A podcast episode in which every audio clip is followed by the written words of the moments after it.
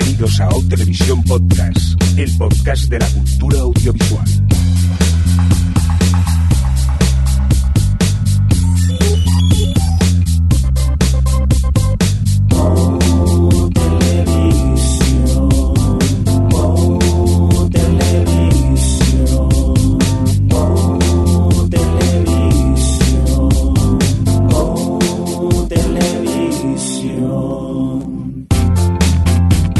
Bienvenidos, bienvenidas a Televisión Podcast, el podcast de la cultura audiovisual. En esta nueva edición, eh, la correspondiente a nuestro número 196, dicho así en términos más televisivos, la S09E09.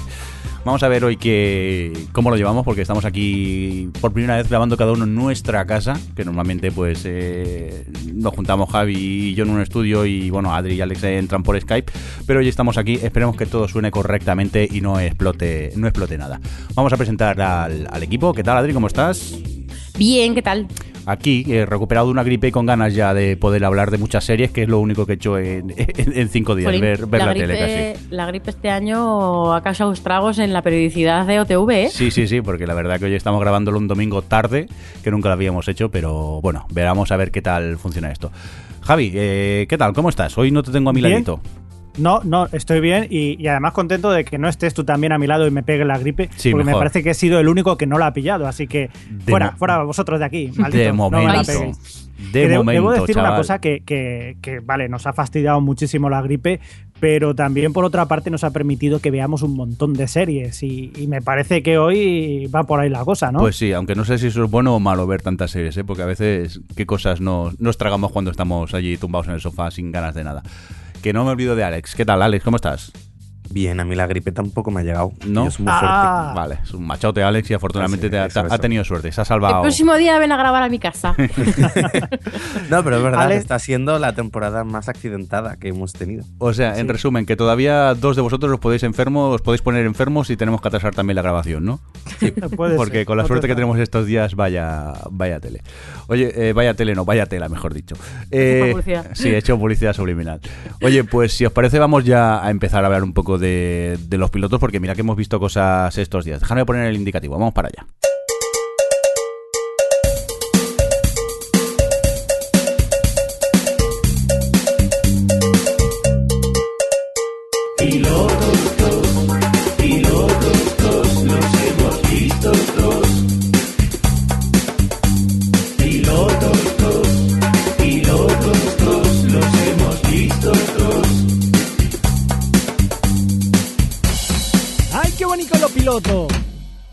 Muy rico, muy rico.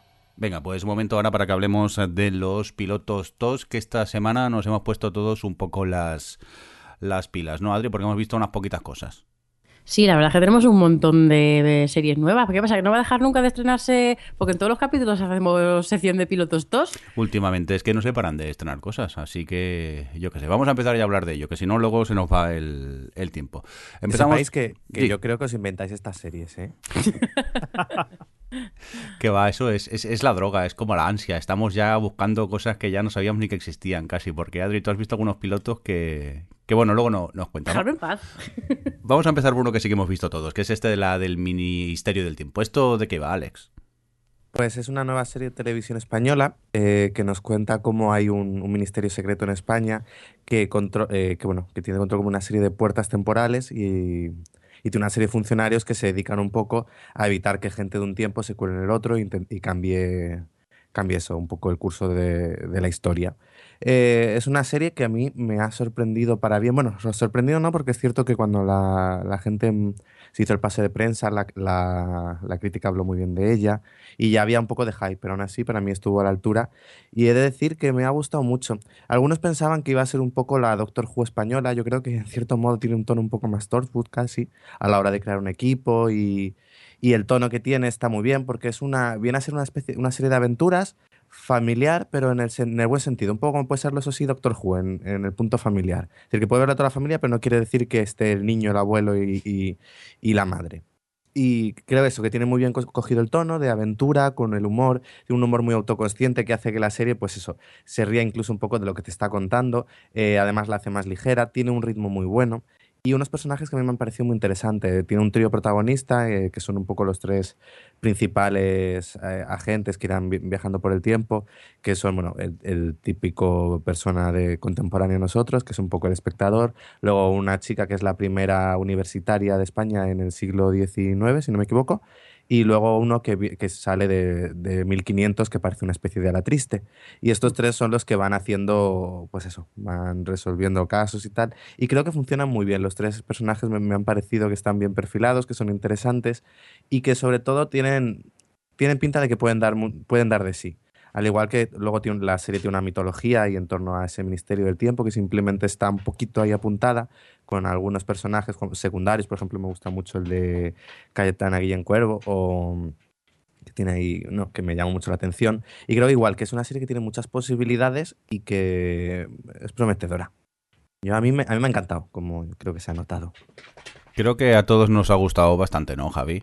Sí, sí, sí, también estoy de acuerdo. Debo decir que más que agentes son funcionarios y es una cosa que también utilizan mucho dentro de lo que es la serie, esas constantes referencias a, ser funcionarios, al ministerio y todo este tipo de cosas. Una, una de las cosas que también eh, hace que tenga su propia gracia, su, su propio tema. Pero bueno, a mí lo único que me, me echa un poco para atrás es eh, lo largo que llega a ser un episodio pero bueno, aparte de eso, la verdad que, está muy bien, es muy entretenida, es ligerita, es una forma también un poco sesgada, pero también otra forma de llegar a la historia para gente que quizás hasta ahora no se había acercado a ella. Y a mí me parece pues una acción muy buena y yo la verdad que la aplaudo.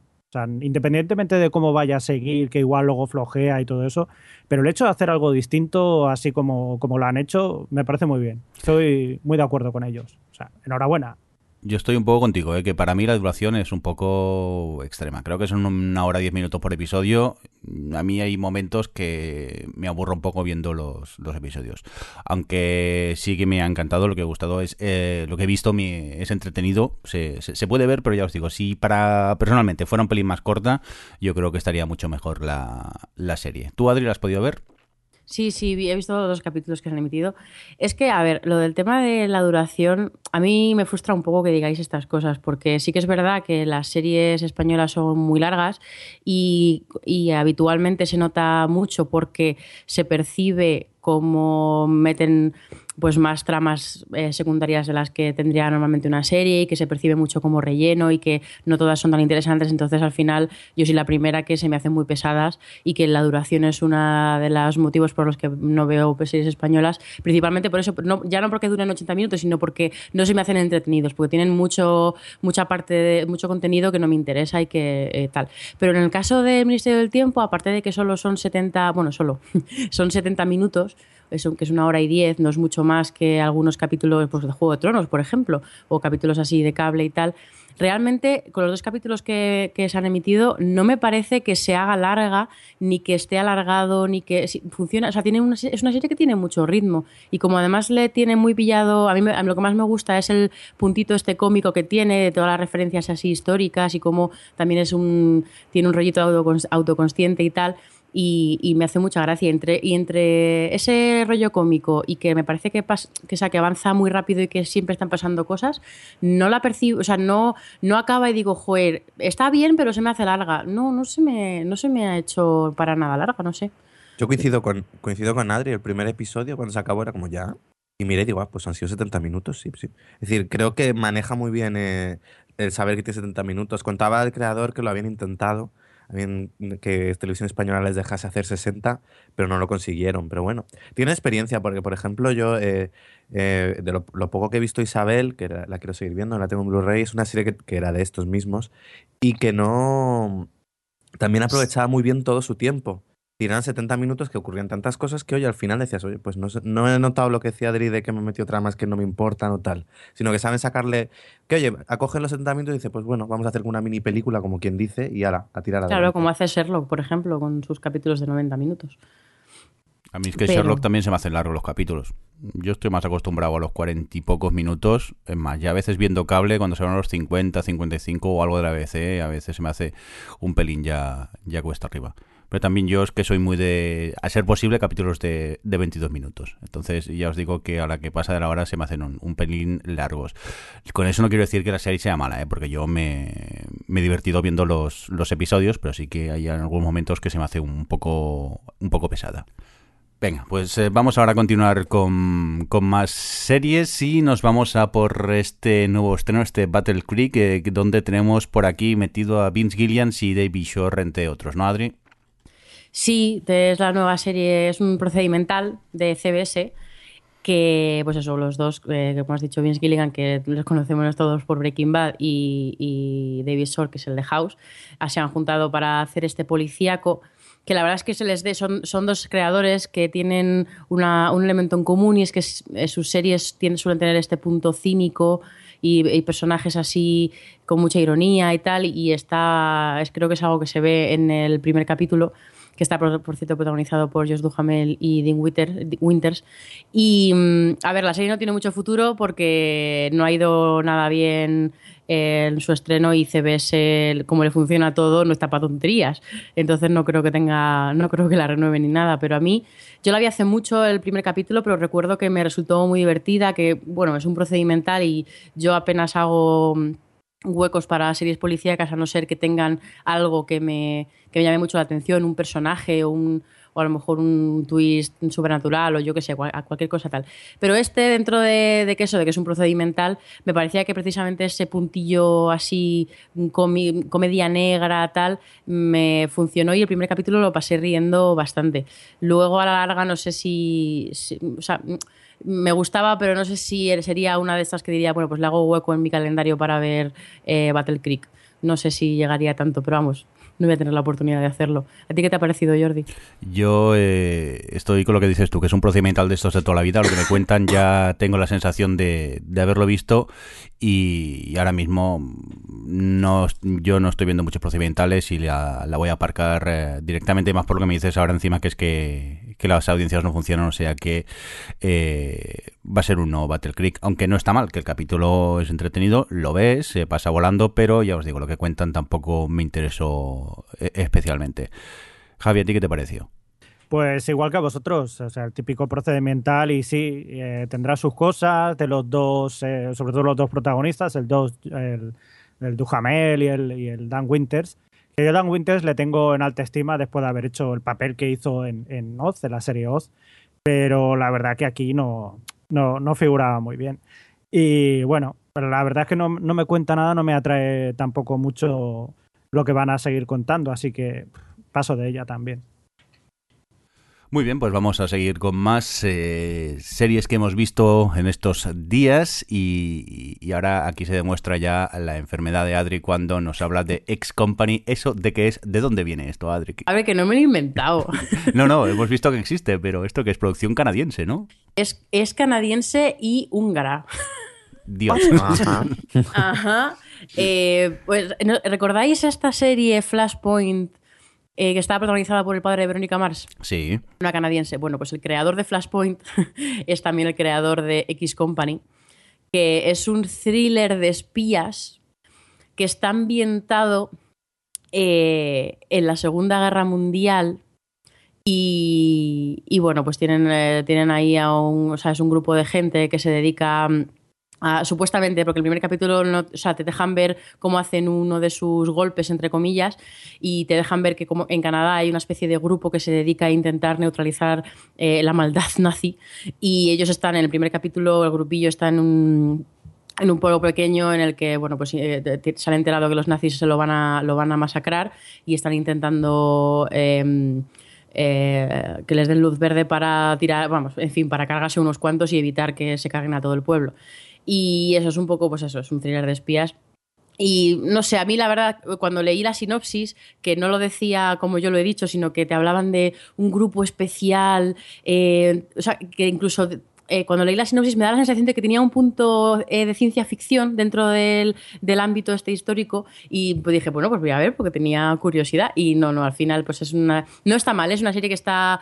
es correcta, la ambientación está bien, ellos están bien, y el primer capítulo pues te mantiene interesado, pero no como para no, como que no me aporta mucho a un tema que ya que le que hemos visto tantísimas series y tantísimas películas que no y no, no veo ningún personaje que haya dicho, "Ostras, me llama mucho la atención", porque el primer capítulo te dejan eh, no, no, forma parte todavía del equipo, pero te dejan ver que van a meter a uno nuevo, que es el típico Sherlock de la vida, que se fija mucho en las cosas, que se acuerda de todo, que tal, un poco pues, el típico, bueno, o Unforgettable, o todos estos protagonistas súper dotados de, de procedimental.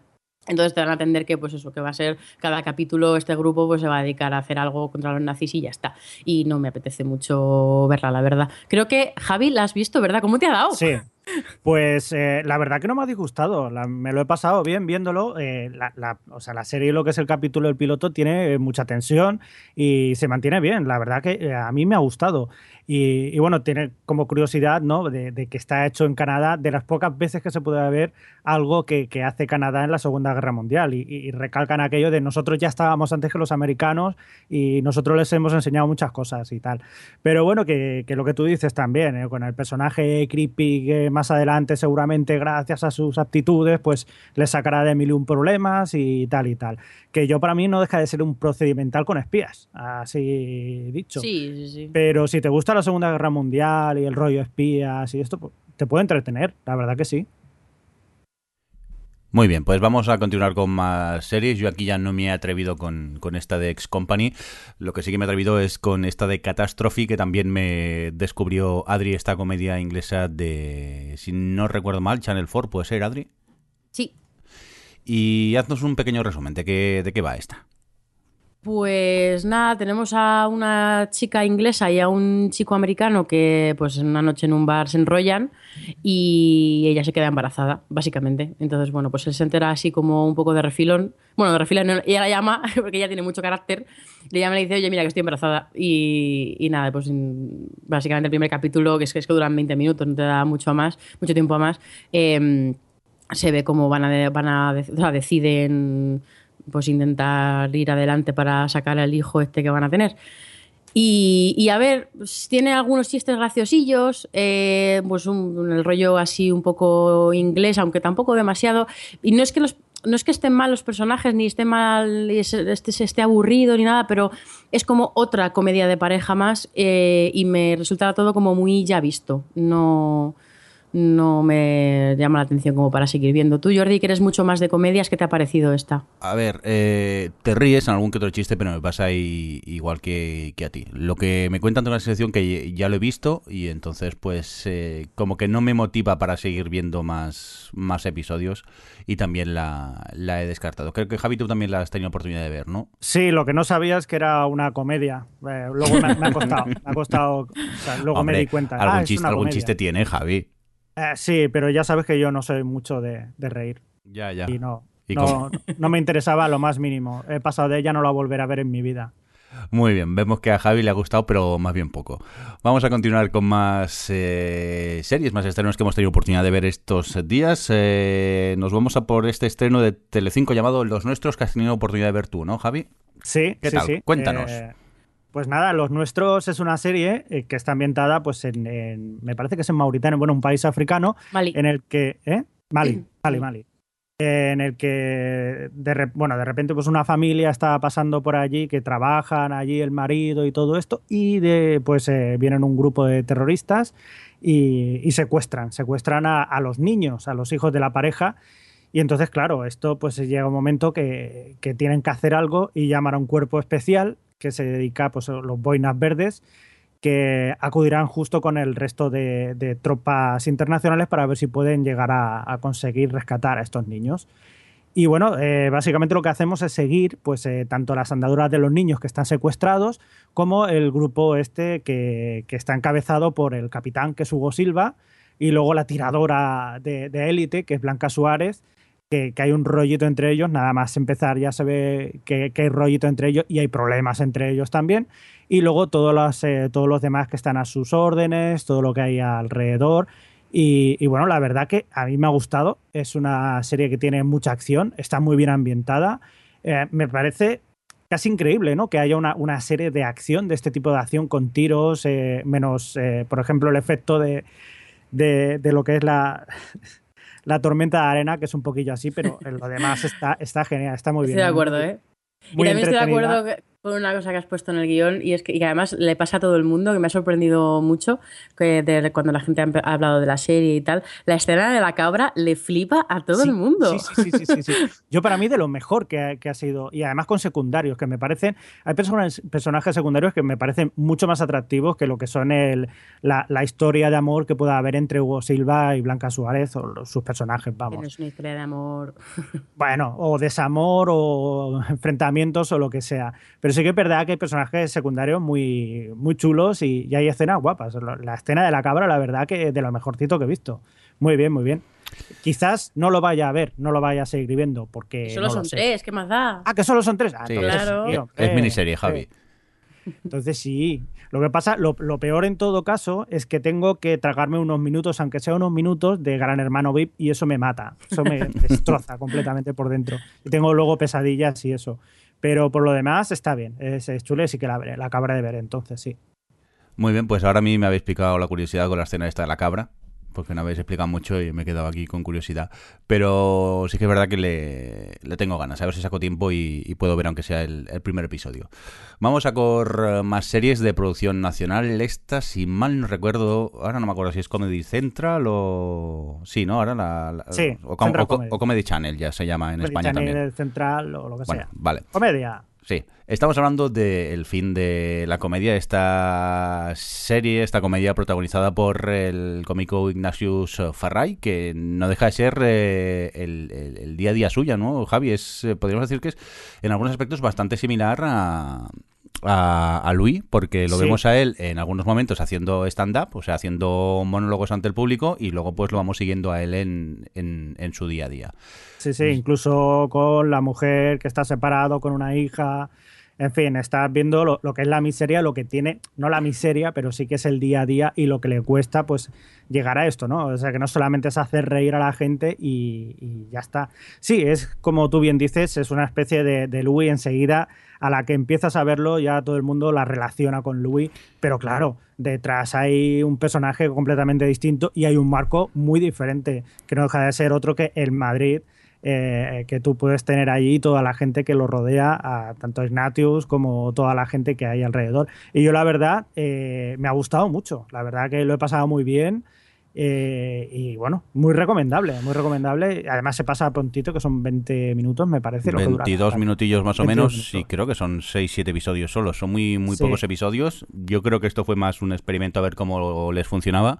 Y yo gratamente eh, quedé muy contento con la serie. También os digo que iba con mucho miedo porque a mí eh, el, el- el personaje de Ignacio Farrey eh, nunca. Bueno, creo que lo he visto en algún monólogo, pero tampoco he sido muy fan. Y también lo había visto puntualmente cuando salía en, en, en, en- en La Hora. Chanante. Y iba con un poco de miedo, pero sí que es verdad que en esta comedia te encuentras de todo, porque tienes desde humor incómodo, humor de patetismo por el medio, también algo de surrealismo y ternura en algunos momentos, que te llega incluso a, emocionar la serie y te sorprende, ¿no? Eso sí, también se van de la, de la ternura al, al humor zafio en, en 0,3 segundos, ¿eh? De una escena a otra te llevas la mano a la cabeza pensando qué barbaridad está diciendo este, este hombre.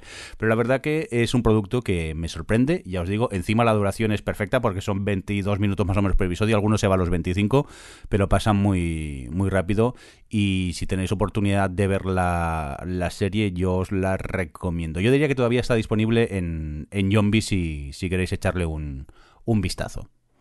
Yo también la recomiendo. Muy bien, pues eh, vamos a continuar con más series y lo vamos a hacer con una que por lo que he visto habéis sido listos y solo he visto yo. Estoy Te la has hablando comido tú. efectivamente de esta nueva franquicia de los CSI, este CSI Cyber, eh, Cyber, perdón, eh, que no hay por dónde cogerlo. Yo creo que CSI lo que ha hecho es convertirse en una serie para crear alarma social entre abuelos. Y más cuando estamos hablando del tema informático. No sé si os acordáis de, de Scorpio y las barbaria- barbaridades informáticas que pasaban. Pues Por yo creo que CSI eh, Cyber es mucho peor incluso.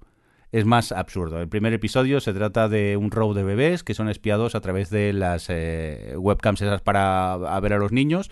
Pues parece ser que están conectados a un servidor lo puede ver cualquier persona del, mundo. A partir de aquí, pues es, es lo bonito. Ya eh, no se llevan a los, eh, a los cadáveres, no se los llevan a, las, a, los depósitos de cadáver, sino que los escanean y los puedes ver tú con tu ordenador virtual y los mueves para donde, no sé, una es lo, típico.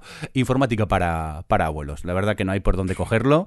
Es un procedimental malo. La historia y cómo lo resuelven a mí me pareció bastante lamentable.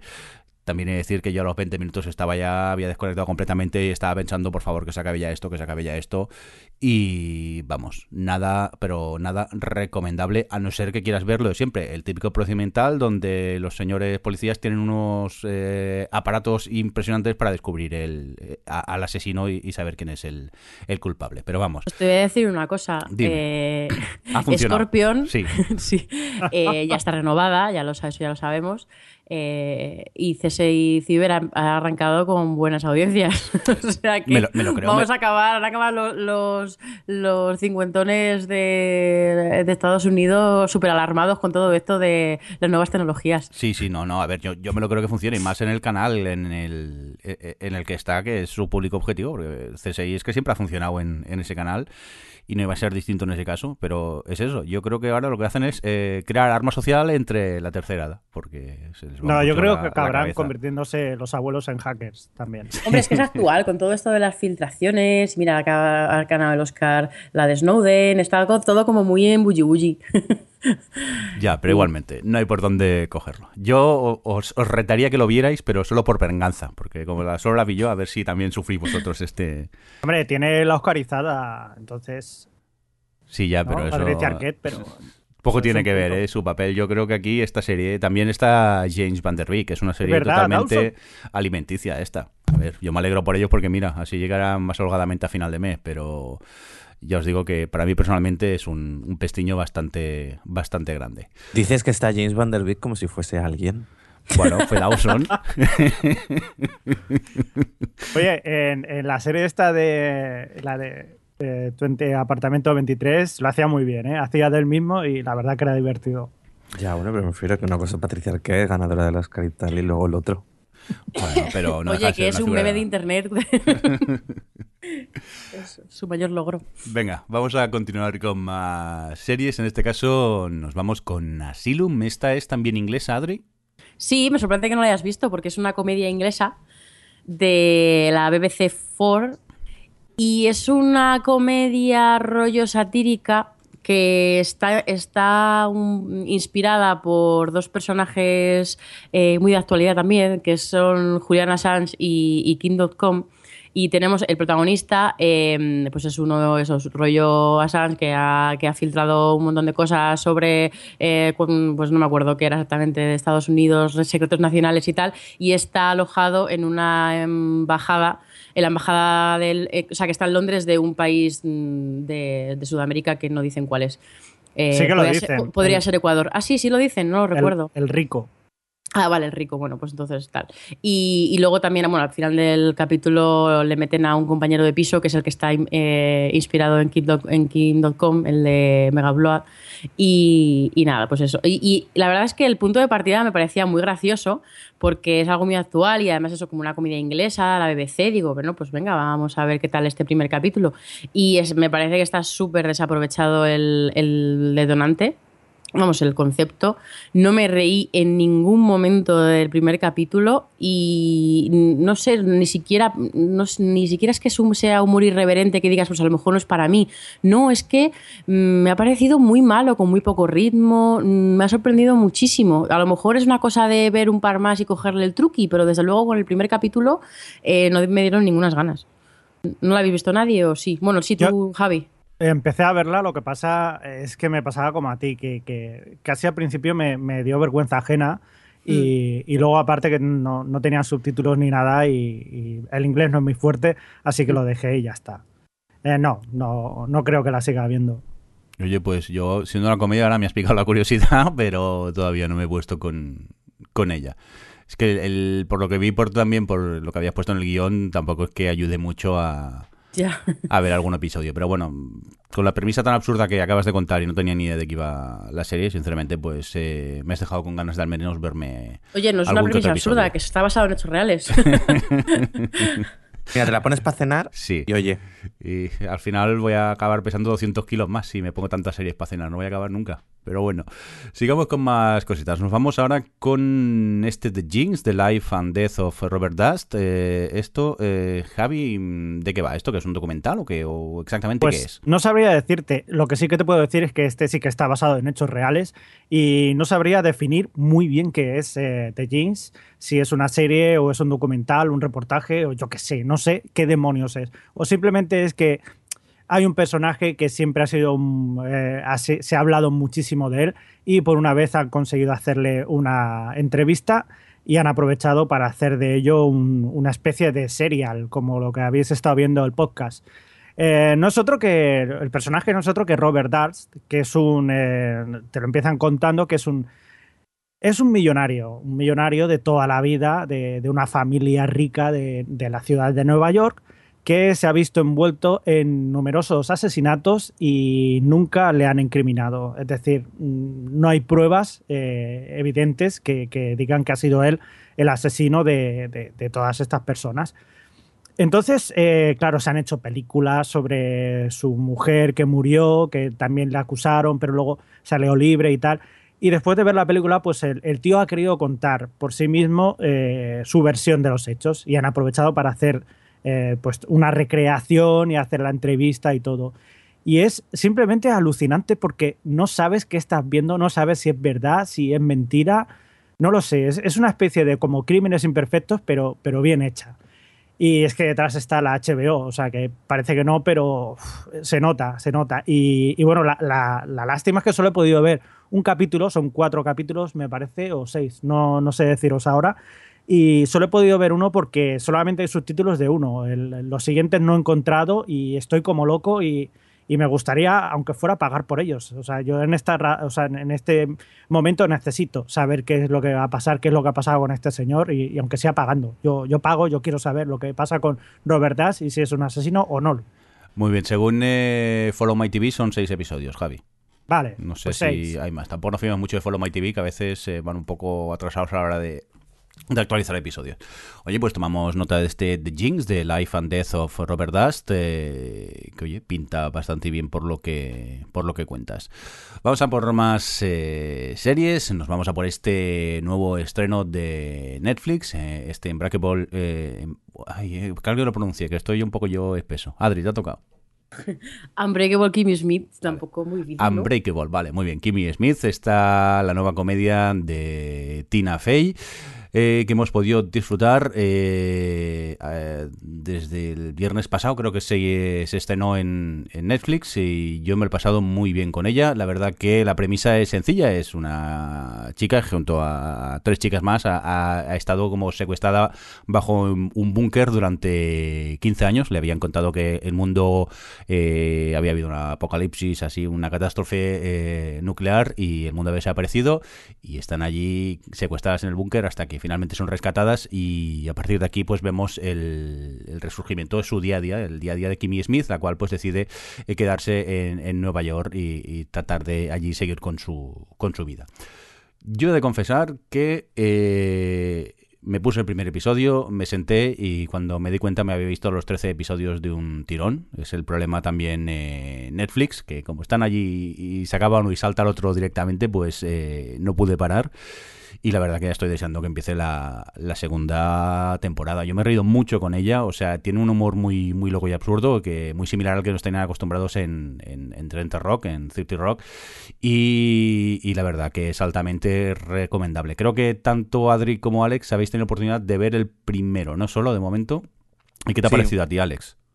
Eh, bien, me parece un poco lo que comentas, que recuerda ahí el humor un poquillo absurdo de, de 30 Rock. El personaje protagonista es muy, muy entrañable y conectas con él y luego el que es su compañero de piso también es muy divertido. Y eh, viendo solo el primero me, me quedo con ganas de ver más, lo cual en comedia está bien, porque muchas veces una comedia en su primer capítulo hasta que le coges el tono, pero sí, me ha llamado la atención y además viendo otra vez a reencontrándonos con Jane Krakowski en un personaje que en cierto modo viene a ser una llena... eh, Es muy similar al de 30 Sí, eh, un poco... Sí, bueno, básicamente es que es bastante similar, entonces eso siempre es bueno. Sí, pero por otro lado también a, a, a ella, Jen Krakowski, le, le quedan impresionantes. Este tipo de personajes los saca muy, muy bien. Sí, sí, eh, a mí eh, entonces sí, quiero seguir y me, me- me ha convencido. ¿Y Adri. tú, ¿Y tú, Adri, qué tal? Sí, yo estoy con vosotros, ¿eh? me, hago- he visto todo solo el, no me ha dado tiempo a ver el primero, pero me ha dado muy buen rollo y como decís, el personaje de ella, pero es que sobre todo el compañero de piso me hace muchísima gracia. Y sale muy poco en el primer capítulo eh, Jane Krakowski, pero, pero vamos, que promete que va a ser un personaje muy divertido y también el que, el que está ahí en la casa, que es como decís, alguien normal con quien hablar, eh, no sé, tengo muchas ganas de seguir y como dice Alex, me ha sorprendido porque con los pilotos de comedia siempre te puedes quedar, pues que te llama más la atención o menos la atención, como la siguiente que comentaremos, por ejemplo. Pero esta ya solo, mm, quizá a lo mejor porque me recuerda tanto a 30 Rock que digo sí a por todas, eh, ya sé que la voy a querer seguir viendo. Muy bien. Y tienen mm, sorpresas más adelante que no os voy a contar de momento para no destriparos nada, pero que daros prisa y si podéis verla porque está muy, muy interesante. Y oye, y me alegro que la serie fuera recuperada y rescatada por Netflix porque me temo que en NBC no sé si hubiera durado dos, dos episodios en ¿Cuántos son en total? Trece esta primera temporada son. Y lo bueno que tiene, y comentaba Tina Fey en una entrevista, es que para la segunda tanda de episodios eh, ya ahí tienen la libertad completa de saber que están, están en Netflix. Porque claro, todo esto primera tanda los hicieron pensando para NBC. Y ya después ya ahí sí que se podrán desmelenar todo lo que quieran.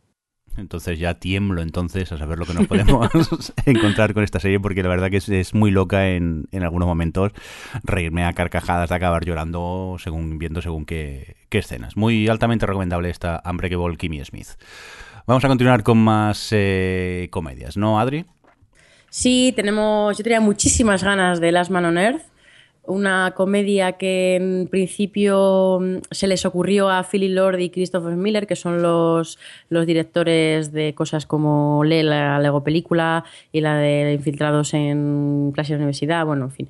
Y bueno, hablaron con su amigo de toda la vida, Will Forte, que fue quien re- realmente ha desarrollado la serie. Luego ellos han dirigido capítulos y tal.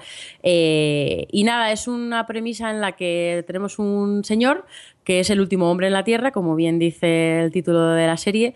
Y es, es un apocalipsis un poco raro porque no va de, de caos ni de nada. De repente, o sea, es como si de repente todo el mundo se hubiese evaporado porque todas las ciudades están como están, los supermercados están como están, es como no, hay, no ha habido caos previo al apocalipsis ni nada. Y él, los primeros cinco minutos de la, serie, de la serie, lo que ves es que se ha recorrido todo Estados Unidos intentando mm, encontrar a gente viva y dejando un mensaje en todas partes que pone, en el que pone estoy vivo en Tucson. Y nada, al final, pues eso, eh, este, básicamente está viviendo en Tucson y está ahí, pues eh, obviamente viviendo la vida. Se ha cogido una casa en la que pues es- a fin de, después de dos años que pasan en, como en los primeros diez minutos de capítulo, eh, pues está todo hecho una mierda, el tío, o sea, vamos, es, es totalmente dejado, eh, la- se, No. se baña en piscinas hechas de margarita, piscina hecha por él mismo, obviamente de margarita, en, en fin, Es a vivir la vida porque no tiene nada que hacer con su Es, existencia, es- es un machote, simplemente. Sí. Y, y tal, y no sé si. Con, o sea, es que claro. Ese spoiler, pues puede porque es el final del primer capítulo, pero bueno, realmente el, el estreno emitieron dos a sabiendas de que tenía, tenían que eh, realmente ver. eh, es que, es que para, lo voy a comentar porque para comentarla es imposible Sí, no, decirlo. Y es que al final del primer capítulo aparece una chica que supuestamente es la, la última mujer en la Tierra, que es eh, Kristen Skull, que bueno, algún- a los que hayan visto Certiros la sonará, le sonará por haber aparecido. Mm, Fly of the Conchords también salía. Fly of the Conchords. ¿Quién era Y- en, en, Cer- en 30 Rock? La que le quería quitar el puesto siempre a, a Ah, este. A Kenneth, en la última botón. temporada. Es una de Sí. las conserjes o botones. Sí, vale, ya, cosa. me- ya sé quién. Y bueno, no no hay que decir que, claro, el personaje de Will Forte lleva dos años muy, muy, muy cachondo. y entonces, claro, cuando aparece ella, que es insoportable, es ella que quiere como seguir las normas, a pesar de que no hay tráfico ni, ni hay gente quiere que pare los stops y cosas así, claro, le quiere aguantar todo porque mm, quiere mojar. Entonces, bueno, pues al final lo que te deja claro los dos primeros capítulos de la serie es que va a ser una comedia de pareja. Lo que pasa es que, vamos, una sitcom clásica de pareja, pero en el entorno este del fin del mundo. Y a mí me gustó, me gustó bastante. El, eh, Will Forte me parece que está divertidísimo, con cuatro gestos. A mí ya me, me provoca carcajada. Y, bueno, todo el primer capítulo en el que ves cómo es su vida y en su vida posapocalíptica es muy divertido. Luego ya el segundo cambia totalmente esa dinámica y ya obviamente pues eso, es una, es una sitcom de pareja. Pero bueno, es de esas... Eh, pasa como con muchas sitcom, ¿no? Que te preguntas, sobre todo en, este, en esa situación en la que eh, quizá dices, pues a lo mejor se agota pronto esto de que son los dos últimos en la Tierra y tal, pero no creo que pase porque pues hablarán de lo de siempre, de los típicos problemas de pareja y tal, pero en ese entorno y ya está. Pero eso, me pregunto hasta qué punto podrán aprovecharlo pero tengo, me ha dejado ganas de ver por dónde lo llevan, sobre todo por, por Will Forte, que está divertidísimo, y ella pues tiene su gracia, la verdad. No sé, Mirindo, ¿a ti qué te pareció? A mí, yo me ha encantado la, la serie, sí que es verdad que yo iba comido porque pensaba, a ver, ¿qué van a hacer de, un tío solo por aquí, andando por el mundo, haciendo el gamberro siempre? Puede ser un poco como cansino al final. Pero bueno, ah, se han ido hacia esa vertiente de, de convertirla en una comedia de, de parejas y yo me he reído mucho con, ella. La verdad que a mí la, actriz Christine Schall siempre me, ha gustado, me encantaba cuando salía, hacía de, de fan loca en, en, The Fly of the Concourse y también cuando salía en Century Rock. la pobre siempre hace papeles así de, desquiciada, pero es que le, queda muy, muy bien. Y la verdad que la, ¿Y la voz. Sí, también. Y, la química que tienen entre ellos, entre ellos dos, yo me reí muchísimo con, con lo que con lo que vi y he visto algún que otro avance en los próximos episodios y pinta bastante bien. No sé si seguirán por el mismo lado o aparecerán nuevos personajes y la cosa cambiará porque si no quizás será un poco cansino siempre hacer los mismos chistes porque claro que solo tienes dos personajes no sé yo hasta qué punto puedes llegar a hacer más más chistes. Pero mm, por lo visto a mí me encantó y me reí también mucho con, con ella. Creo que tú Javi siendo comedia tampoco te acabo de gustar mucho, ¿no? No, señor. No, señor. no, no, no, em, tenía curiosidad para ver hacia dónde iba a ir esto, pero eh, claramente, como lo estabais diciendo, ha ido hacia la peor posible de las, de las maneras que es eh, comedia de pareja, que lo odio. Entonces ya directamente como que voy a pasar del tema y la pregunta es cuánto tiempo, lo que dice Adri, cuánto tiempo va a aguantar eh, una comedia de pareja sin tener secundarios eh, lejanos o secundarios que apoyen a todo esto para rebajar un poco la tensión sexual. No sé, no sé, a ver qué va a pasar. Veamos a ver cómo avanza, pero ya te digo, yo de momento a mí me han gustado mucho los, los dos episodios. Vamos a continuar con más eh, cositas, si os parece. De momento vamos a dejar un poco de lado eh, los estrenos y los pilotos TOS, pero sí que vamos a comentar qué otras series hemos estado viendo estos eh, días. Vamos a continuar contigo, ¿no, Javi? Porque tú has hecho los deberes y como la gente nos hablaba también de Banshee, has decidido ponerte con ella, ¿no? ¿Y qué tal? Pues sí, señor. Pues nada, desde el otro programa que hicimos, pues nada, estoy ya por la, por la mitad de la tercera temporada de Banshee. Malditos, me, habéis maldecido. Eh, yo lo digo así, malditos eh, oyentes, que nos decís cosas y tenemos que verlas. Y debo decir que al principio no estaba muy, muy conforme. De hecho, vi el piloto de Banshee, me pareció que no tenía mucho. Y luego la he seguido viendo por lo, por lo que decía la gente.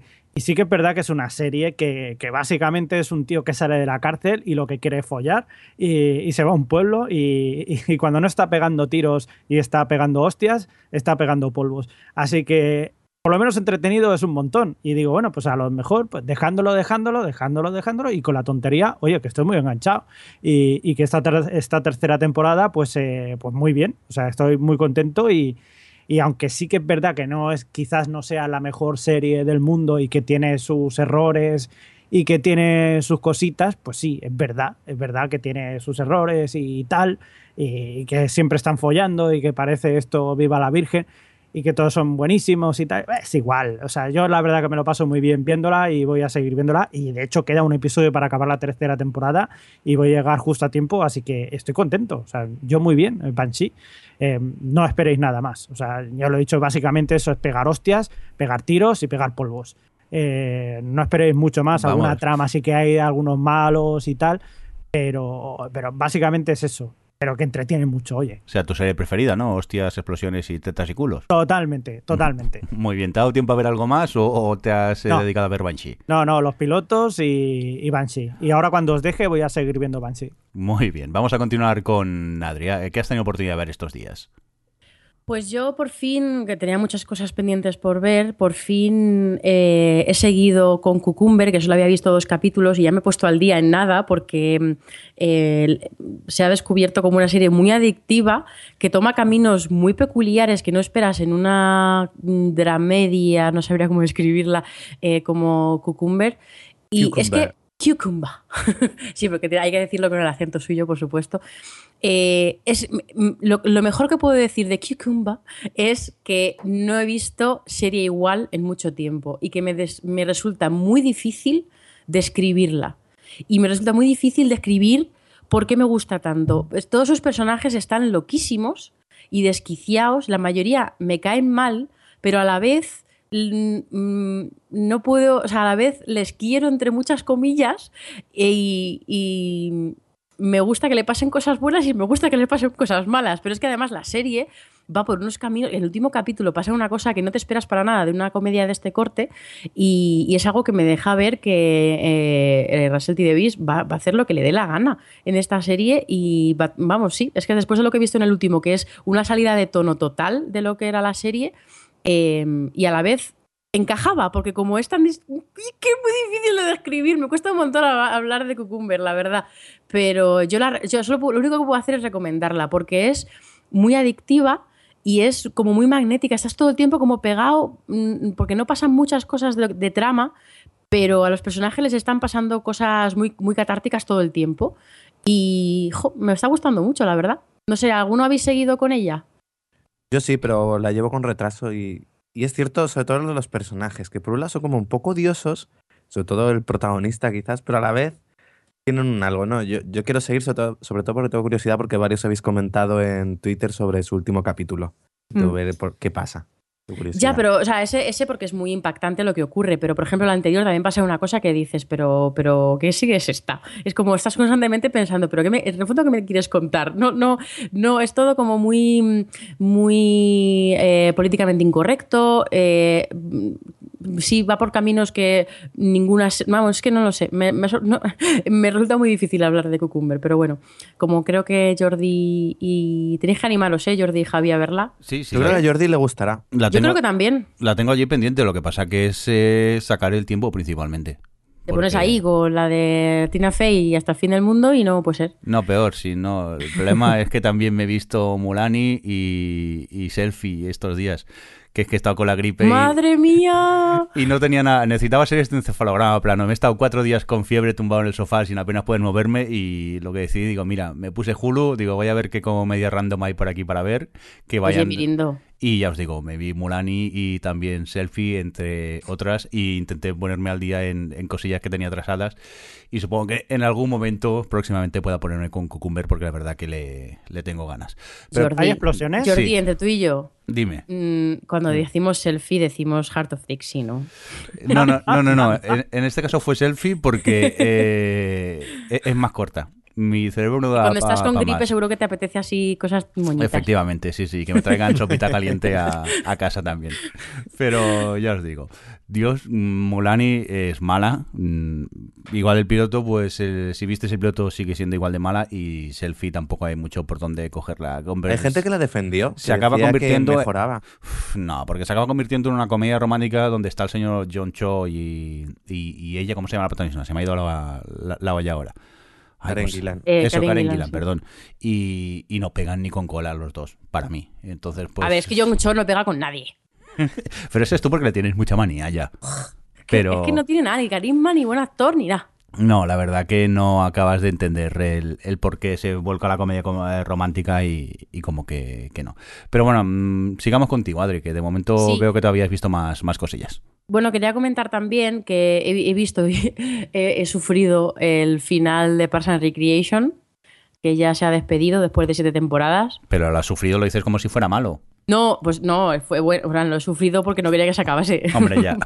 Básicamente, porque además la séptima temporada ha sido muy, muy auto-homenaje, ¿no? A ellos, a ellos mismos como serie y también a los seguidores. Todo como muy. Se han tomado toda la molestias de que todos los personajes tuviesen su pequeño cierre.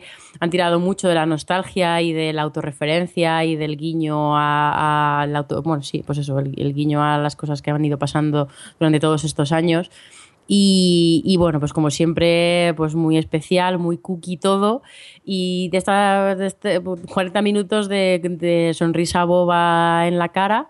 Y, eso, y me da muchísima pena porque he disfrutado un montón de la séptima temporada, porque además eh, han tenido momentos muy, muy entrañables y muy emotivos, de los que más que, que han conseguido en toda la serie y luego han vuelto a conseguir sacar carcajadas, porque una cosa que me pasaba la temporada anterior es que me seguía gustando, seguía siendo un lugar feliz para mí de la televisión, porque tenía mucho cariño a los personajes, pero sentí, tenía la sensación de que ya se amparaban demasiado en esto de que les teníamos mucho cariño y que cualquier cosa medianamente graciosa pues nos iba a gustar, y efectivamente, yo la veía con todo el gusto del mundo, pero tenía la sensación de que se había perdido un poco el jaja, que joder, la, segunda temporada, la tercera temporada, esas dos sobre todo, eh, eran capaces de sacarme carcajadas importantes. Y en esa temporada creo que han encontrado un, punto intermedio eh, muy saludable entre las dos cosas. Y, eso, me ha gustado un montón. Creo que Alex la tiene retrasada, pero tú, Jordi, yo sí, que has visto el final, ¿no? Sí, sí, que lo vi y la verdad que, es eso te emocionas, lo ves, te queda alguna lagrimilla y la verdad que los vas a echar de, menos porque siempre había sido ese happy place donde, donde ir. Lo que dices tú, quizá en estas últimas temporadas no te reías tanto a carcajadas como en anteriores, pero sí que en esta última lo han vuelto a, recuperar y, es eso, ha sido ese homenaje, ese hacer volver a muchos personajes que habían pasado puntualmente por la serie y poder verlos en estos últimos episodios y el, último capítulo muy, muy, pero que muy, muy grande. La verdad que vamos a echar mucho de, menos eh, Parks and Recreation. Por cierto que si estáis eh, huérfanos de Happy Place, yo sigo recomendando la, la comedia inglesa Mooney Boy no sé si. Alex, ¿tú por dónde vas de Parks and Recreation? Aún no en, la quinta, en la quinta. Que no. Qué lejos. Tengo, que poner, tengo tantas cosas que ver, no me da tiempo. No puedo con la vida. Estamos todos igual. Venga, por cierto, y Adri, como le sobra el tiempo, te has ido a la muestra Sci-Fi, ¿no? Sí, sí. Bueno, eh, por, supuesto agradezco a Sci-Fi que siempre tiene un pase de presa para mí, a pesar de que eran conscientes de que no iba a ir mucho, porque muchas de las películas que ponían eh, estaban en Sitges, pero sí que me, he pasado por allí para ver las que no había visto. Estuvimos el jueves viendo Chapi, que ha sido la, la inauguración de este año de la muestra ha seguido un poco por la línea del running gag de que todas las películas de inauguración de la muestra sci-fi son malas. Sí, sí, sí. Eh, bueno, Chapi es de las mejores de los últimos años, lo que no es decir demasiado. Pero bueno, ahora hablo de Chapi, pero por eso que se me olvidado decir que era la, es ya la edición número 12, que se dice pronto, que lleva, yo llevo yendo desde, desde la edición 2 o 3 a la muestra y, y bueno, pues en fin, que es uno de los fines de semana, como aquí casi no se hacen estas cosas de, festivales de cine en Madrid, pues eh, a mí es un fin de semana que me gusta mucho y siempre lo estoy esperando. Y eso, Chapi, la nueva película de, de Neil Blomkamp, que es el de um, Elysium y Distrito 9, y es que es como, o sea, ya queda clarísimo que este tío solo quiere hablar, o sea, es como volver a ver esas dos películas otra vez. Tiene los mismos temas, en el mismo sitio, el mismo aspecto, los mismos problemas, porque quiere contar demasiadas cosas en la misma película. Hay como tres películas en una. la película de Chapi mola, porque Chapi es un robot que es el primero con inteligencia artificial, lo típico, tal, que acaba en una familia de marginados sociales que son unos tirados y que no saben ni hacer algo con un canuto y tienen que enseñar a Chapi a convertirse, o sea, porque él cuando nace como robot, entre muchas comillas, es como si fuese un bebé y tiene que aprenderlo todo y le quieren educar para robar bancos y, robar coches y tal. Esa especie de dramedia que se montan ahí con, con, ese grupito es muy divertida, pero luego todo lo que le rodea a la película es todo como mucho ruido, muy como le pasaba a Distrito 9, ¿no? Que estaba la película interesante y luego Transformers. Pues eh, le, pasa, le pasa parecido. Además que no encajan bien todas las partes. Hay personajes que te preguntas dónde están cuando no, cuando no están, porque no tienen justificación. Es como que no, no acaba de encajarlo todo y tiene partes muy aburridas, pero es, una pena porque todo lo, que es ese, el nucleecillo este donde está Chapi, eh, tiene muy buenas ideas y es divertido, pero bueno, que como conjunto es un poco así fallida. Y luego, pues no voy a comentar todas las películas que he visto, pero no tiene mucho sentido, pero mm, eh, de todas yo destacaría que he podido ver Song of the Sea, la que me faltaba por ver de las nominadas al Oscar de animación de este año. Y me ha gustado, es una, es una fábula así, rollo irlandés, muy bonita, con un estilo visual muy peculiar, como un poco rollo medio acuarela, medio... Además, él, no tiene tres dimensiones, está todo, todo en 2D, parece, a veces parece un, un, un libro de estos infantiles que lo abres y con pestañitas puedes mover las cosas y tal, pues a veces está animado de esa forma y le sienta muy bien. Y lo que pasa es que es un poquito lenta y como tiene un ritmo así, es como si te, te, te cansa- cantasen una nana, que es muy divertido, pero a la vez te quieres dormir. Entonces estaba todo el tiempo en esa, en esa tesitura de Dios mío, me está gustando y muy bonita, pero jolín, qué sopor. Entonces tiene un efecto muy peculiar. Y, y luego, bueno, hemos, hemos visto películas que están bien, que son aceptables, lo, lo típico de la ¿Qué muestra. tal Housebound? Eh, Housebound yo no la vi porque estaba en el trabajo. Es que era- fue la primera del viernes y no llegaba a tiempo, que era a las tres y media. Pero así de las que, del resto de las que he visto, yo te recomendaría, entre muchas comillas, Spring. Ah, bueno, vi Cap, que es la que se llevó el Oscar. Uy, el Oscar, joder. sí, igual. El mejor dirección en Sitges. ¿Tú la viste? La- sí, la vi yo en Sitges. Ah, pues, eh, ¿por qué no me has avisado, Alejandro? No preguntaste. que además eh, la vi y me perdí de. Bada- de Babadook. Ah, pues. Por, por esa. Pues A sí, ver, no, no sé. está bien sus últimos 15 minutos. Pero tampoco, porque. Bueno, pero. Es un eh, slasher que no hay slasher. Ya, pero es que toda la primera hora no pasa nada. No pasa nada, ya, totalmente. Y luego hay mucho, es un poco de la escuela de JJ. Hay una cantidad de lens flare que dices, mira, si fuese de ciencia ficción, vale, pero aquí en el bosque no lo Boy entiendo. Scouts. sí, sí, sí. No, no, no, pero de las que he visto así un poco diría Spring, que es una que cu- cuando la presentó Leticia Dolera, que como siempre ha estado ahí presentando la muestra y de hecho este año es en la imagen del cartel y tal, decía, es, una, es como si Richard Linklater hubiese hecho la trilogía de Before mm, Blah, eh, pero con el punto sobrenatural. Y fue como, ¿Mm? Y la verdad es que está muy bien descrito así. El problema es que los primeros 50 minutos no pasa nada, están ellos enamorándose y estas cosas y, son un poco insípidos, la verdad, pero luego tiene muy buenas ideas y toda la parte de ciencia ficción está muy bien justificada, es- muy original y mola. Lo que pasa es que no puedo decir por qué, porque sería un spoilerazo. Pero bueno, por lo menos es interesante la de Spring. Y eso. Y ahora mismo estaban viendo la iraní. ¿Tú la llegaste a ver la iraní de Sitges? La de A Girl Who Walks at Home at Night, tal. La de Y vampiros. dormí. Y te dormiste. Pues sí, es la que están viendo ahora mismo en la muestra, que es la que me estoy perdiendo por esta Después grabando. de ver Jamie Marks is Dead, que es la que que, también te me dormiste tú. y la que me dormí yo. es la tarde de dormirse de Sitges, total, total. Y eso es lo que os cuento de la muestra sci-fi. Muy bien, pues vamos a Portiales. ¿Qué has visto estos días que quieras destacar? Pues quería destacar, eh, porque creo que no lo hemos comentado en el podcast, si no, corregidme, Citizen 4. eh, No me suena. No, yo Pues diría es que no. el documental ganador Sí, del sí. Oscar, a, pues eso, a mejor documental, que es- sigue un poco eh, todo el tema de, de Snowden, cuando él cuenta todo lo de la NSA, bueno, todas sus filtraciones, pero lo hace. Es, bueno, creo que lo, lo describió muy bien Adri en Twitter, es viene a ser el making of de todo eso que sucedió. Porque él, para, a la hora de, pues eso, de empezar a contar todo, contacta primero con, con, est- con la documentalista, que es quien hace pues, este documental, y luego bueno, con unos periodistas y se reúne con ellos en un hotel y durante 7-8 días se dedica un poco eso, a ir filtrando la información, a contarla. Entre todos van viendo cómo van contando todo lo que, todo lo que él sabe y luego como ya una vez se sabe todo se tiene que largar porque, pues eso, porque como le cojan en Estados Unidos lo acusan de traición y de ahí no, no sale. Y, a ver, creo que es uno de esos documentales en los que es que yo entiendo que haya ganado el, el Oscar y tal, porque lo que cuenta es muy relevante. Pero yo tenía un poco de problema con la forma de contarlo. Creo que faltaba, a ver, en- es un documental y faltaba un poco, un- a veces un poco una narrativa a la hora de contarte las cosas o de presentártelas. Era un poquillo confuso, incluso un poco aburrido algunas veces. Y luego tenía otras partes que era todo lo contrario, era muy interesante, incluso a veces parecía que estabas viendo, eh, más que un documental, un, un thriller a lo Homeland. Entonces eh, me pareció que como documental era un poco irregular, pero claro, el contenido y, lo que te cuenta es escalofriante. Era, yo lo, veía y pensaba luego en Person of Interest y decía, pues Person of Interest no es ciencia ficción, después de ver todo lo que te está contando este hombre.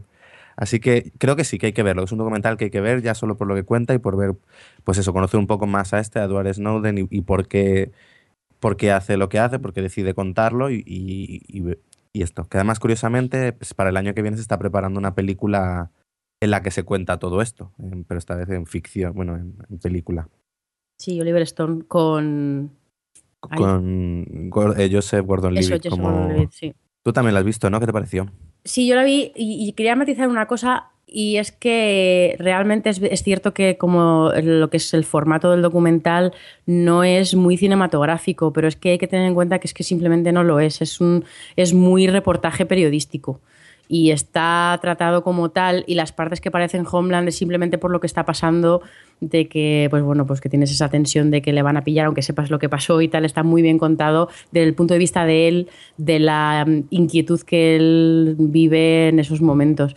Pero mm, a mí me gustó eso como making of y como realmente que te, como él te deja muy claro, es algo que te deja muy claro en, el documental, él, él, quería alejarse, o sea, alejar su figura de todo lo que estaba desvelando, no quería ser el centro de atención, quería que lo que estaba desvelando fuese el centro de atención y lo bueno que tiene este documental es que te, te aclara un poquito más de él y de, creo que describe bien su figura y la verdad es que da gustísimo oírle hablar a este chico y es muy interesante. Y es que es tan, tan relevante y tan actual que, y que, vamos, sí, yo estoy muy de acuerdo con el Oscar y, había visto otros, o sea, me parece que que este tipo de cosas. O sea, que pasó también con The Invisible War, son de estos documentales en los que este, el tema está tan por encima del, de la forma que es imposible que no se la coman, si me explico.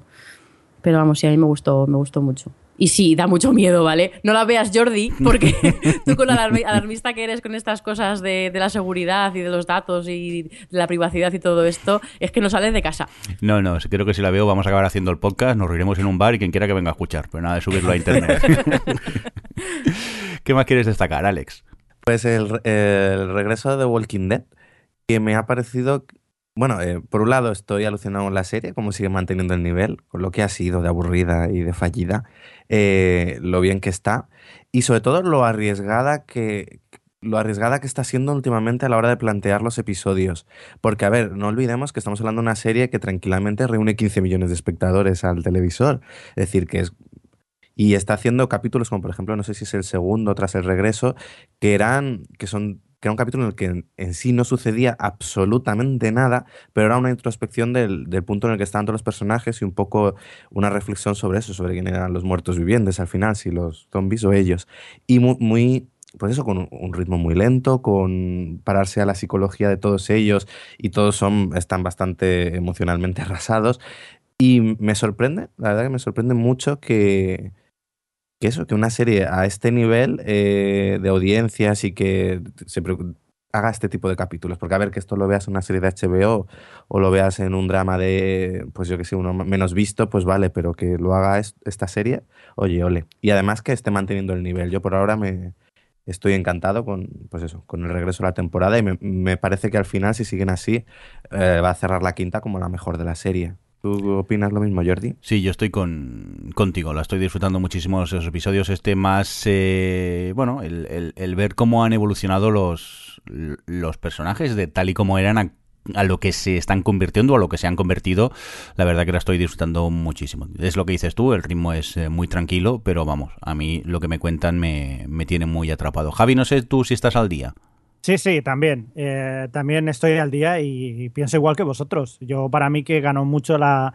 Eh, The Walking Dead ganó mucho en la anterior temporada y, esta, la verdad, que, está quedando muy bien, muy bien. Quizás no, hay tanto tanta acción como la gente esperaría, no hay tanto drama, no no hay tanto horror o terror, pero sí que es verdad que ese, ese terror psicológico interior, esos monstruos que se crean por una situación en la que están esas circunstancias, pues eh, a mí me parece una, un, paso lógico de, lo que tendría que haber sido. No, bueno, están matando a otra gente, no pasa nada. Hombre, no, tío. Es, una cosa muy jodida lo que te está pasando. Así que sí, estoy muy contento de momento. Por cierto, ya he llegado al momento en el que ya lo dejé en el cómic, así que a partir de aquí ya no sé lo que va a pasar y todavía más contento. Aunque bueno, tampoco es que. No, sí, sí, sí que es verdad que. Siguiese mucho el cómic. No, no, no, pero ya no sé nada más que pueda pasar. Pues yo me he hecho. Yo tenía el cómic un poco abandonado y ahora que hemos llegado a este punto me han entrado ganas de seguir comprando el, cómic. Aunque sé que ya nada tiene que ver una cosa con, la otra porque ya se han diferenciado bastante. Pero bueno, que me han dejado con, con ganas. Más cositas que has podido ver, Alex. Pues nada, Netflix con su objetivo este de no dejarnos vivir. Si esta semana estrenaba Unbreakable Jimmy Smith, eh, Kimmy Smith, la pasada estrenó la tercera temporada de House of Cards. Y claro, que uno no tiene tiempo, solo he podido ver el primer capítulo y bien, comienza bastante bien, lento, con alguna sorpresilla, pero por lo demás, Frank, genial y me encanta eso. Robin Wright está radiante, está radiante en su maldad, como siempre. O sea que con ganas de ver qué tal es la tercera temporada, porque es algo que no tengo muy claro. ¿Es esta ya la última de la serie? Aquí sí que me pillas. Ahora sí que no lo Porque lo había leído, pero no lo he podido confirmar. No sé. Pero vamos, que también teniendo en cuenta un poco la evolución de lo que está contando, tendría sentido. Muy bien, pues tomamos nota. Yo la verdad que no he podido todavía ponerme con House of Cards, le tengo ganas, pero es lo que estamos diciendo, la falta de tiempo que nunca encontramos el momento a veces para empezar según con qué, con qué series. ¿Alguna cosilla más que quieras destacar de estos días? No, está ahí. Muy bien, pues yo os comento rápidamente, aparte de lo que he comentado de Berselfi o de Mulani, también he tenido la oportunidad de ver otras cosas, ya cuando la fiebre desapareció ya era más persona, pude finalmente ponerme con la comedia inglesa The Bronx Men's, eh, una, una serie que es, eh, a ver, lo que te cuentan ya lo hemos visto en, en, otros casos, es una persona que eh, accidentalmente está en el sitio equivocado, en el momento equivocado y a partir de aquí empieza a, explotar la historia y a desarrollarse tiene episodios de, de, mucho vértigo, de, de, bueno, que te persiguen los malos que tienes que ir, que tienes que, que a ver cómo acabas, con unos cliffhangers eh, que te dejan con muchas ganas de ver los otros episodios. Y la verdad que afortunadamente, como creo que son seis episodios su primera temporada y tres o no cuatro la, segunda, eh, la serie está muy bien. Yo creo que si la... Aunque todavía, por lo que estoy mirando, no es que esté cancelada, tampoco sé muy bien si hay una nueva temporada, ya sabemos los ingleses cómo son con esto de la serie y sus especiales Navidad y esas cosillas. Pero la verdad que de momento, donde se ha acabado, a mí me, gustó mucho y, la recomiendo. Una serie divertida, con también mucha acción y que eh, pasan los capítulos eh, volando. Otra cosilla que también tuve la oportunidad de ver fue el documental Harmon Town, un documental en el que aparece Dan, Harmon, el creador de Community. Este señor, pues, eh, aparte de hacer Community, entre otras cosas, tiene un, podcast que hace en, Los Ángeles y un día, pues, decide eh, hacer el, on the road, llevárselo de gira y entonces se dedican a, visitar eh, varias ciudades de Estados Unidos y este es el, seguimiento de, Dan Harmon haciendo el, podcast en directo y, bueno, aparte, pues, a raíz de eso descubrimos un poco, pues, es cómo es su vida, cómo él es como persona y tal. La verdad que me sorprendió mucho. Yo no conocía mucho a este señor, sabía que era el, el, creador de Community, pero tampoco no, no había ahondado mucho en su, en su vida personal y, bueno, ver que está un poco payada la cabeza y, también sus momentos de genialidad que tienen es un, un documental bastante interesante que, que ver y que me gustó mucho y que os recomiendo desde aquí. Y a raíz de esto, pues me lancé a ver otro de sus proyectos, aparte de Community, que es la serie de animación Rick and Morty serie que, que, tenía allí pendiente para ver, pero que nunca me ponía y al final lo, lo hice y gratamente estoy, estoy muy contento de haber, eh, haberlo hecho porque me lo he pasado muy bien con, con, ella. Es una serie muy imaginativa, creo que es del canal Adult Swing, eh, es muy absurda argumentalmente y, y tiene momentos pues muy surrealistas, pero que eh, engancha y la quiero recomendar desde aquí porque es como una... Una cosa, Dime, Javi. Nada, que yo he tenido oportunidad de ver Rick and Morty. Eh, pues es lo que tiene tener los pequeños. Y la verdad que es muy divertida. Y, esto, como tú, me parece que aquí es el canal Boeing, los que lo emiten. Y es muy, muy divertida. O sea, estoy contigo que sí, que es una serie eh, para partir de risa. Y, bueno, que está eh, no ambientada, pero sí, sí los protagonistas están, eh, por así decirlo, eh, ambientados en, los protagonistas, en Marty McFly y el, y el doctor eh, del Regreso al Futuro. Así que es, otro, otra, otra cosita más para que, para que la tengáis en cuenta. Sí, sí, aparte. Mierda, ¿por qué has dicho eso? tampoco, tampoco se parece mucho a Marty, McFly. Pero la idea es esa. Vale, la verdad que la serie a mí me, me gusta mucho, no sé, me, me, sorprende. Es como si fuera una, eh, una expansión del universo de Community. Lo que no se puede llegar a ver en Community lo puedes eh, disfrutar aquí en, la serie. Supongo que con la animación es mucho más fácil crear esos mundos que, que, se crean en, la serie. Y la verdad que es un, un, proyecto que es muy recomendable desde, desde aquí. Oye, oigo. Mm, ya que ha dicho eso de los del futuro Javi, sí. voy a decir una cosa que a lo mejor a la gente le mola. Yo estoy muy emocionada. Eh, es que el- la Film Orquestra de Madrid, bueno, no sé Madrid, creo que es en general con- de la vida, bueno, da igual, eh, que es una orquesta que se dedica a hacer conciertos de música de cine y demás, el- tienen el- su próximo concierto va a ser en junio y es de, van a poner, van a proyectar en la cubierta de Leganés, van a proyectar la primera película de Regreso al Futuro con eh, la música en directo. Eh, vamos, va a estar allí la orquesta y van vez que se, que se proyecta la película, pues eh, van a estar tocando la música en directo. Y yo hace poco estuve, eh, creo que lo, conté aquí, viendo la comunidad del anillo igual, también con la música en directo. Fue una experiencia que flipas, mola muchísimo ver, sobre todo, bandas sonoras tan potentes como, como es la de los Anillos o como es la de Regreso al Futuro. Y ver la, ver la película con la música en directo es una experiencia brutal, tanto si te gustan las bandas sonoras, como si te gusta la película, como si te gusta cualquier cosa de la vida del cine. Y eso, y han salido las entradas a la venta para lo de al Futuro y bueno, lo cuento por si a la gente le mola la idea. Yo estoy emocionada. Tú vamos que estás en primera fila, ¿no? Tus entradas deben ser. Uy, yo he cogido las premium. Me han regalado las premium y estoy emocionadísima. Pues la- Ahí en, en- en primera fila no, en fila menos uno. Vale, ¿la fecha la sabes, Adri? La- Es, es que es el, el 13 de junio, pero te lo voy a confirmar en un segundo que lo miro en Vale, mi rápidamente. calendario. 13 Eh, de junio, Lo tiene allí en la agenda a todo color y en fluorescente para no olvidarse. totalmente. A, a Arial 52. Muy bien. Oye, pues vamos a por un indicativo y, y ahora volvemos. Twitter, Twitter, Twitter, Twitter, Facebook, Facebook, Facebook, email, email, email, email. Deja un comentario en la página web. Formas de contacto. Formas de contacto.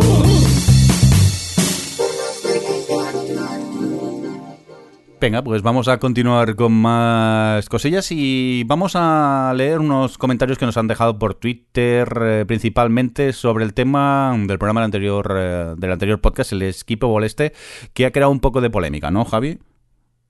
Sí, eh, un poquito no, muchísimo. De hecho, ya hubo polémica entre nosotros cuando lo estábamos leyendo y nuestros oyentes pues eh, se han disparado también a, a hablar sobre el tema. Y, y con razón o sin ella, pues, eh, pues aquí están sus... eh, si quieres hacemos un pequeño repaso sobre algunos Sí, temas. Cuéntanos. Eh, sí, por ejemplo, tenemos a un tal Ramón Rey que, dice, eh, pero vamos a ver, si una serie es básicamente autoconclusiva y no te interesan esos episodios, es que no te gusta la serie y punto. La web esa es una locura y su absurdez se revela clara cuando ponen eh, que te puedes saltar 49 episodios de los 80 de Star Trek. Vale, pues tela, tela. ¿Qué más? ¿Qué más nos cuenta Ramón? También, por ejemplo, nos decía que es una web para que la gente pueda decir que ha visto series sin verlas enteras, que es la culminación del postureo seriéfilo. Esto me ha gustado mucho a mí. Venga, ¿qué más eh, gente hay por aquí que nos cuenta cositas? Eh, Javi. Por ejemplo, también tenemos a Beatriz González, eh, arroba cutrecina, que nos dice que hay episodios que por muy autoconclusivos que sean son verdaderas joyas y ellos deciden que es paja y que no lo es, mm, pues no lo vemos, claro, la verdad. Venga, más gente que no está de acuerdo o, o- o- o sí con esto de, de, de Skippable. ¿Qué- ¿A quién tenemos por aquí? A Carmen Moreno, ¿no, Javi? Pues tenemos a, a la incombustible y siempre necesaria Carmen Moreno, que nos dice, esa web habría sido genial para quitar capítulos paja de Lost. Me deberían indemnizar por las horas de mi vida desperdiciadas viendo capítulos mierder de Lost. Oh. De hecho, podrían haber borrado Lost directamente y ya está. Mira, yo sin Ya, existir Jordi, eh, Skippable, bloquea la IP de Carmen, ¿eh? no, yo sin existir Skippable, me hice mi Skippable con los, me veía los finales de temporada y el capítulo resumen de lo que ya pasó en la temporada. Entonces, oye, entretenidísima perdidos. Yo ahí no estoy de acuerdo. A mí. Eh, la serie no me gustaba, ¿eh? A mí no me gustó el final, pero hasta, hasta llegar allí todo lo que vi me, me gustó. Lo que pasa que el final me, a mí no, no, no entré en él, pero bueno, el resto no creo que sean de. No sea como para desperdiciar la, la vida. A mí me. Vamos, me tenía súper enganchado, perdidos. Vamos con más cositas, Javi. Mami Mipel nos decía, muy de acuerdo con eso de Skippable que comentan en O Televisión. Me saltaría días de mi vida y cosas de la gente y del mundo que no molan. ¿Por qué hay que ver series enteras? Pues hay capítulos que no, que no hace falta. El problema es que eso lo sabes después de verlos. Y luego hay series que son para verlas enteras, reverlas, enmarcarlas y ponerlas en la pared. Muy de acuerdo con ella. Muy bien, pues hasta aquí este pequeño resumen de los comentarios que hemos tenido de esta polémica con la web eh, Skippable. Vamos a continuar eh, con más eh, cosillas, en este caso con comentarios que hemos recibido de nuestros oyentes, ¿no, Javi? Eh, en otros aspectos. O no, Sí, veo que también ejemplo- hay Skippable por aquí. Cuéntanos. No, esto ya no hablan de Skippable. Nos dicen, por ejemplo, Paterceo, eh, que pon- dice, pongo televisión, hablan de la serie The Legend of Zelda, paro el podcast, pongo Gerudo Vale a toda pastilla. Yo eso eh, no sé qué es Gerudo Vale, que no he jugado. Es, Es una, es una de, bueno, supongo que es la, se refiere a la música, pues es una parte, o sea, sí, una, una de las musiquitas que tiene el, el Ocarina of Time. Que es, sí. Muy bien, pues entonces nos has pillado que aquí algunos no hemos jugado al, al Zelda. Vamos a continuar con más cositas. Eh, Cuerti, que nos eh, comentaba, Javi? Pues eh, Cuerti nos decía, hay que panzada de reír con la escena de sexo de Fortitud S01E01, el primer episodio. No sé el motivo, pero la serie estéticamente hablando me recuerda a Le Revenant. No tiene que ver en nada, pero quizás la serie francesa partía de una idea coral con más sentido que Fortitud. Veremos cómo sigue la trama y las relaciones entre los personajes. Eh, eso me recuerda, ¿habéis seguido viendo vosotros Fortitud? Yo sí, yo estoy al ¿Y día. qué tal? Yo he encantado. Todavía no sigo, no sé muy bien hacia dónde me quiere llevar la, la serie, pero yo la estoy disfrutando muchísimo de momento. Yo también, debo decir que, estoy un poco, sigo desorientado. No sé si esto será un final rollo Lost, pero bueno, de momento, eh, pues sí. Y también estoy un poco de acuerdo con Cuerti que sí que recuerda un poco estéticamente a Le, Le Revenant. eh, pero bueno, o sea, un poco pillado por los pelos, pero sí, esa, esa calma, esa, eso que no sabes qué va a pasar, eh, sí, sí, sí, sí, se puede aplicar. Muy bien, pues vamos a continuar con eh, más cosillas. ¿Qué tenemos por aquí? ¿Qué otros comentarios tenemos, Javi? Eh, Por ejemplo, Cechan78 decía que está muy de acuerdo con Adri, el señor Emiliendo, con la página esa de Skippable. Eh, dice, me tengo que fiar de la opinión de otra persona para ver si me puedo saltar un capítulo. Igual a él no le gusta, pero a mí me parece un capítulo genial. Si no quieres verla, pues no la veas. Es como si en la película te dicen de qué minuto a qué minuto te puedes saltar porque no afecta a la trama. Lo lógico es ver la película entera. Con Fortitude me habéis ganado contándome que Stanley Tucci es uno de los personajes, así que le daré una oportunidad. Bien Por hecho. cierto, en el capítulo anterior, Cechan comentaba, por otro lado, os quería comentar una serie australiana que he empezado a ver y me está encantando. Se llama Mrs. Fisher Murder Mysteries. El título la describe bastante bien. Transcurre en, transcurre en los años 20 en Australia con una lady detective, que es lo que pone en su tarjeta, y es un procedimental muy ligerito, pero ella es muy divertida. Muy bien, pues tomamos eh, nota de esta serie que yo no conocía y vamos, que como me sobra el tiempo, seguro que la puedo empezar a ver hoy, hoy, hoy mismo. Venga, pues eh, hasta aquí más o menos los comentarios que hemos recibido estos días por Twitter y, y el blog principalmente. Y ahora, oye, que en el podcast anterior dijimos que íbamos a regalar algo, deberíamos hacer el sorteo, ¿no, Adri? Digo yo que ya es hora de regalar nuestro mes de filmín. Muy bien, pues vamos por aquí. Ya tengo random.r.org. Eh, han sido 30 personas al final las que se han apuntado, o sea que del 1 al 30. Vamos para allá. Redoble rápidamente. No, tranquila, lo pondré luego en postproducción. que Queda un momento. Venga, vamos para allá. Vale. Para, el- para el redoble ese falso que vamos a poner. Y nos sale el número 16. Vale, ok. A ver, dejadme que mire el 16 en la lista. Eh, Lo tengo yo, lo tengo yo. Ah, vale, cuéntanos, Javi. ¿Quién tienes por aquí en la lista? No, no, que lo tengo yo, que me había tocado a mí. Pues ¿no? si tú no participas, no me líes, No. mamonazo. Venga, ahí lo tengo, ya lo tengo yo en el doc. Vale, pues mira, el número 16 fue Sergio Jiménez, que nos decía, OTV Filmín, necesito mayúsculas la, suscrip- la suscripción porque tengo dos niñas y voy al cine cada dos años bisiestos. Oye, pues eh, Sergio Jiménez, felicidades, enhorabuena. Aquí en breve nos pondremos en contacto contigo para darte esta, este mes de suscripción a Filmin. Y nada, pasado el mes nos cuentas a ver cuántas que has podido ver y, lo que te ha gustado, que siempre va bien eh, conocer películas que a lo mejor no hemos tenido la oportunidad de, de ver. Oye, pues eh, hecho el sorteo, creo yo que hemos acabado ya, ¿no? ¿Os parece si nos vamos despidiendo? Venga, Vale. vale. Vale, os veo con ganas de, Te, te de damos hablar. permiso Sí, sí, para sí. que empieces a despedirte. Muy bien, pues eh, nada, eh, eh, un cordial saludo de quien nos acompañó. Por aquí estuvo Adri, ¿qué tal? Muchas gracias, como siempre. Adiós, de nada. mm, Adiós. Adiós. Tuvimos también a Alex por aquí. Pues muchas gracias de nada, ¿no? Y también tuvimos a, a Javi, que hoy no tengo a mi ladito, que hemos tenido es- ese especial, oye, que creo que no ha sonado tan mal, ¿eh? aunque estamos cada uno en nuestra casa, esto no, no ha quedado tan mal. Oye, Javi, que, que nada, que te echo de menos, que me mola más tenerte cerca, porque así te puedo, podemos ir criticando al resto, a los de Madrid, mientras no nos mano. Pero bueno, que gracias por estar ahí. Muchas gracias a vosotros. Me voy pitando a seguir viendo Banshee. Ay, qué viciado estás con la serie. Y nada, un cordial saludo también de quien nos acompañó con vosotros, el señor Mirindo. Hasta luego. Adiós. Adiós. O Televisión Podcast, el podcast de la cultura audiovisual.